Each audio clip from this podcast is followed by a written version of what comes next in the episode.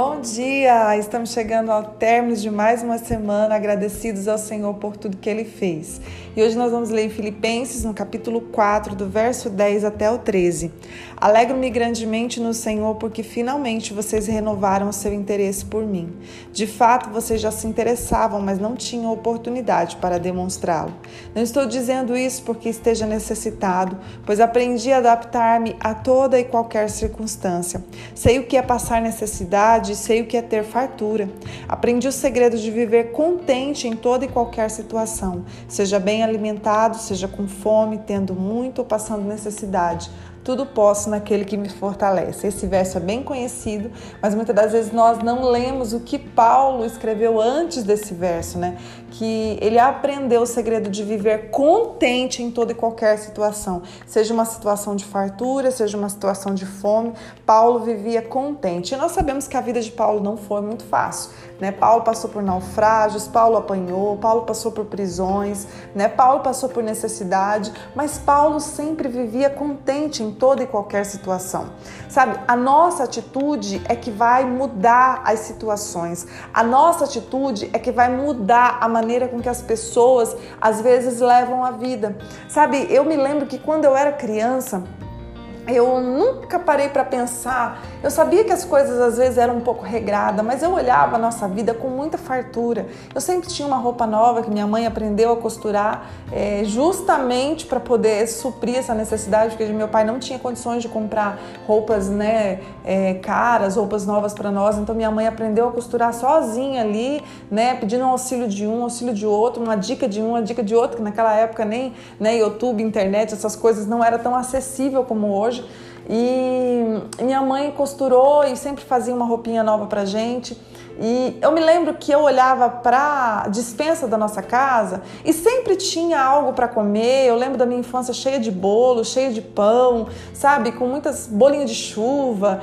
E hoje eu sei que passávamos por situações bem difíceis, porque hoje, depois que eu me cresci, comecei a entender as coisas, minha mãe falava. Naquela tinha vezes que ela orava, é, dobrava o joelho para orar e Deus é, a necessidade usando um vizinho, usando alguém para dar alimento, para suprir o cardápio, né? Às vezes só tinha arroz e aí às vezes ela, né, meu pai correndo para poder sustentar três filhas e às vezes Deus usava alguém, né, mandava o socorro para nossa casa.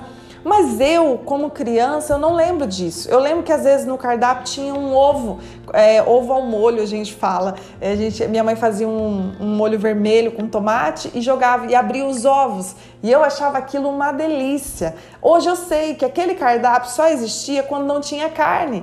Mas a minha mãe nunca deixou passar isso pra gente. Então eu lembro, isso até me emociona, porque a maneira com que ela passava a vida pra gente era uma maneira tão gostosa, era uma maneira que tudo era alegria, tudo era felicidade e só Deus sabia o que se passava, né, no momento financeiro ali, meu pai e minha mãe, né, correndo e se esforçando para poder suprir nós três meninas, né, é, diferença de três anos cada uma.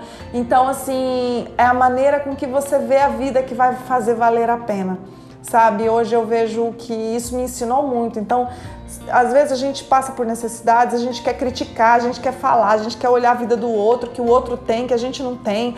Sabe? A gente quer murmurar, essa é a verdade. A gente quer reclamar, a gente quer de alguma maneira trazer coisas negativas e não é assim que nós vamos que a nossa vida vai mudar. Tudo que a gente agradece cresce. Então eu gostaria de te chamar a atenção nessa manhã. Agradeça pela sua vida.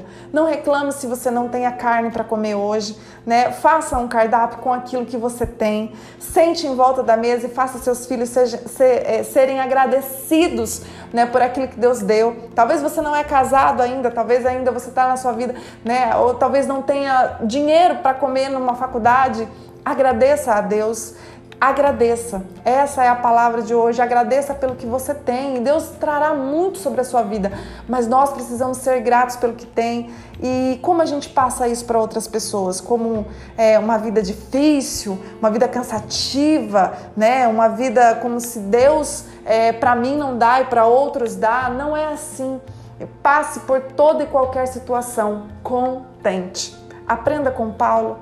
Aprenda o segredo. Viva contente em toda e qualquer situação. Pai, nós te agradecemos por essa palavra.